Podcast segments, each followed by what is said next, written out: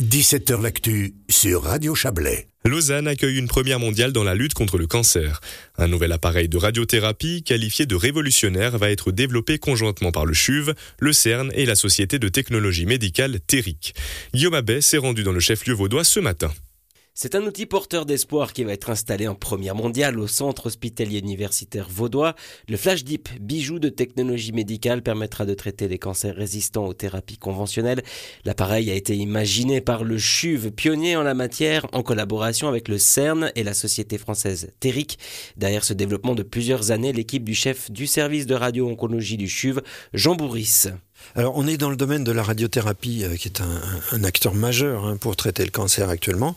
Et cette innovation, euh, ça s'appelle la flash thérapie, et ça consiste à délivrer les radiations dans un temps extrêmement court.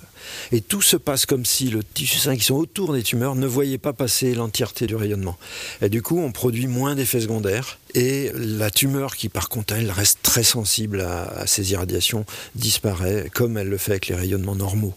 On a peut-être à notre disposition un, nouveau type de rayonnement pour traiter le cancer qui va être moins toxique sur les tissus sains et plus efficace sur les tumeurs. Cette technologie appelée Flash épargnera les tissus sains plus efficacement. Elle permettra également de venir en soutien aux traitements existants. On retrouve le professeur Jean Bourris. Alors vous savez que les, cancers ont deux types de développement. Ils sont localement situés et puis ils peuvent, le cas échéant, euh, donner des métastases à distance. Donc pour ce qui est des traitements locaux, bah, les deux principaux sont la chirurgie et la radiothérapie. Mais il y a un certain nombre de cancers, un tiers environ, qui échouent à ces traitements locaux. Et ce projet-là, il s'inscrit dans l'objectif de renforcer le, le, contrôle local des tumeurs qui précisément euh, ne sont pas contrôlables actuellement. Elles seront plus contrôlables grâce au surplus de puissance de ce nouvel outil baptisé Flash Deep, 10 à 20 fois plus puissant que les outils déjà utilisés dans la radiothérapie.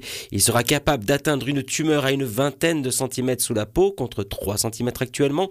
Pour la construction de cet appareil, ce sont des années de collaboration entre l'opérationnel et le scientifique. Le professeur Philippe Eckert, directeur général du CHUV. C'est une pierre marquante, disons, dans 10 ans de recherche qu'a amené le professeur euh, Jean Bourris dans le domaine de la radio-oncologie plus particulièrement de la flash thérapie, et puis c'est surtout ce partenariat, partenariat avec le CERN, partenariat avec un partenaire industriel solide qu'on connaît, qui est Terric, et, et au fond c'est l'espoir d'un développement extrêmement important, majeur dans le domaine de la radio-oncologie pour pouvoir traiter demain différemment des patients qui aujourd'hui soit ont beaucoup plus d'effets secondaires, soit ne peuvent pas être traités par la radio-oncologie. Le professeur Jean Bourris est admiratif du travail du laboratoire européen pour la physique des particules du CERN de Genève. Son savoir-faire a fortement contribué à la réussite de l'opération. L'irradiation en flash, c'est très intense dans un temps très court. Il faut une puissance extraordinaire dans, la machine. Et on s'est tourné vers le CERN, effectivement, en leur posant la question, est-ce que vous pourriez faire du flash euh, chez nos patients? Et on a ce projet qui est abouti à la construction de ce prototype. Je dois dire que c'est absolument remarquable. Les chercheurs du CERN, ça c'est une équipe euh, hors du commun qui permet euh, effectivement de faire ces développements. Cette technologie qui pointe le bout de son nez, plus performante, chassera-t-elle à l'avenir les appareils en usage actuellement? Philippe Eckert.